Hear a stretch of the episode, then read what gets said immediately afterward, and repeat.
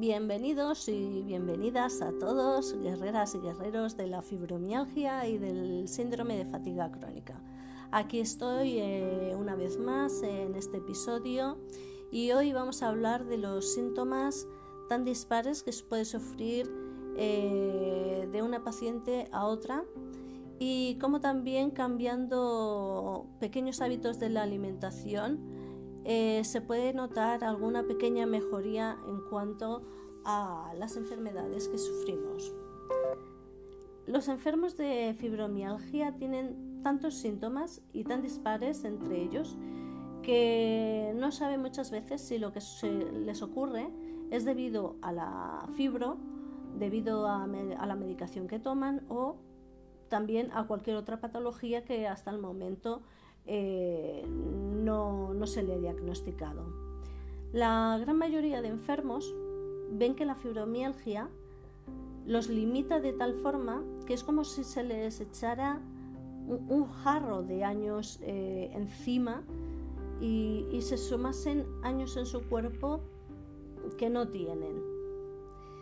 Eh, esto quiere decir que muchos pacientes se quedan en casa, no tienen ganas de hacer nada y, se, y se, limitan a, descansar porque ven que su cuerpo es lo que les pide.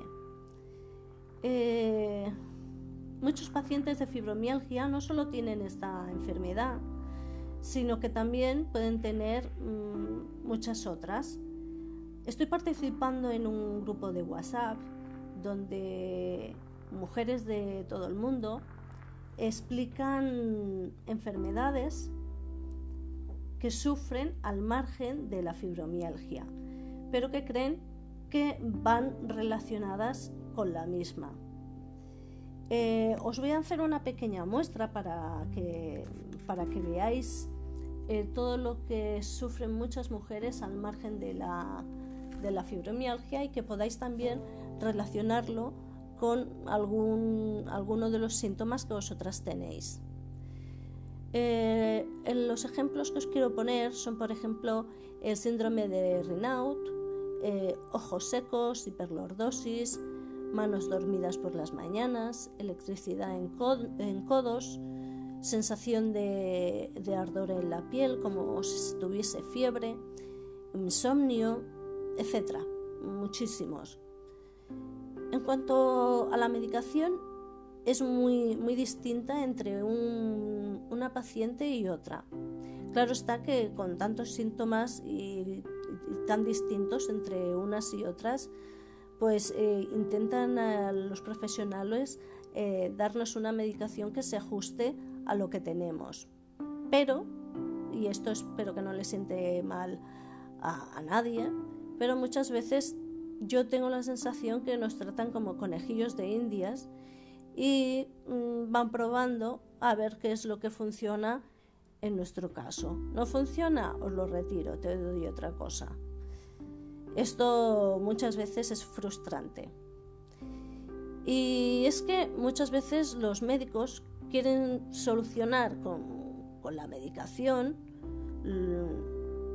la, fibromialgia o los dolores que tenemos y lo que hacen es dañarnos por otro lado, ya que nos produce efectos secundarios. Eh, en este grupo que os comentaba de WhatsApp, eh, de la misma forma que las compañeras dicen cómo se encuentran y los dolores que tienen, también hablan de las cosas que hacen para tener una mejor calidad de vida. Ya sé que es muy difícil Mm, hacer eh, alguna actividad porque nuestro cuerpo mm, nos pone muchas pegas, no, no nos deja la gran mayoría de veces. Es como hacer un sobreesfuerzo inhumano eh, el, salir a la calle y mucho menos eh, el hacer una actividad con una rutina diaria. Pero también os digo que si lo hacéis, la, sensación de satisfacción que tendréis eh, será muy, muy importante y muy beneficiosa para vosotras. Os pongo unos pequeños ejemplos eh, que las compañeras de este grupo han relacionado y que la verdad me parecen muy interesantes.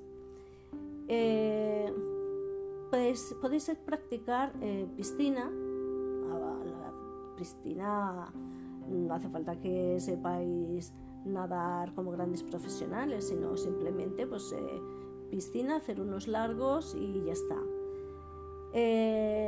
clases de baile, pero suave, mm, suave porque si no al día siguiente pues padeceremos los, dolores. Ir al quiropráctico. También os podéis apuntar a alguna asociación de fibromialgia de vuestra localidad, donde se realizan actividades entretenidas y relajantes con otras, con otras enfermas. Eh, podéis realizar clases de mindfulness eh, yoga, tai chi, pilates, reiki, ejercicios en el agua, ejercicios suaves con música relajante, en fin, eh, podéis hacer muchísimas actividades siempre y cuando sean, sean suaves. En cuanto a la alimentación, hay quien ha realizado cambios en sus hábitos y ha notado una cierta mejoría los dolores.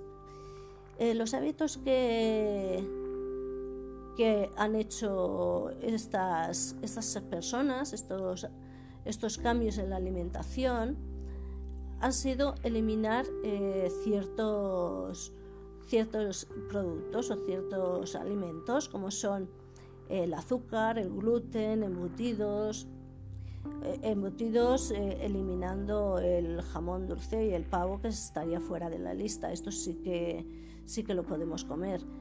Eh, carne roja, bebidas gaseosas, alcohol, hidratos de carbono, chocolate, bollería. no sé si vosotros habréis probado cambiar alguna, alguna cosa en vuestra alimentación y que veáis que, que os ha servido para mejorar aunque sea ligeramente.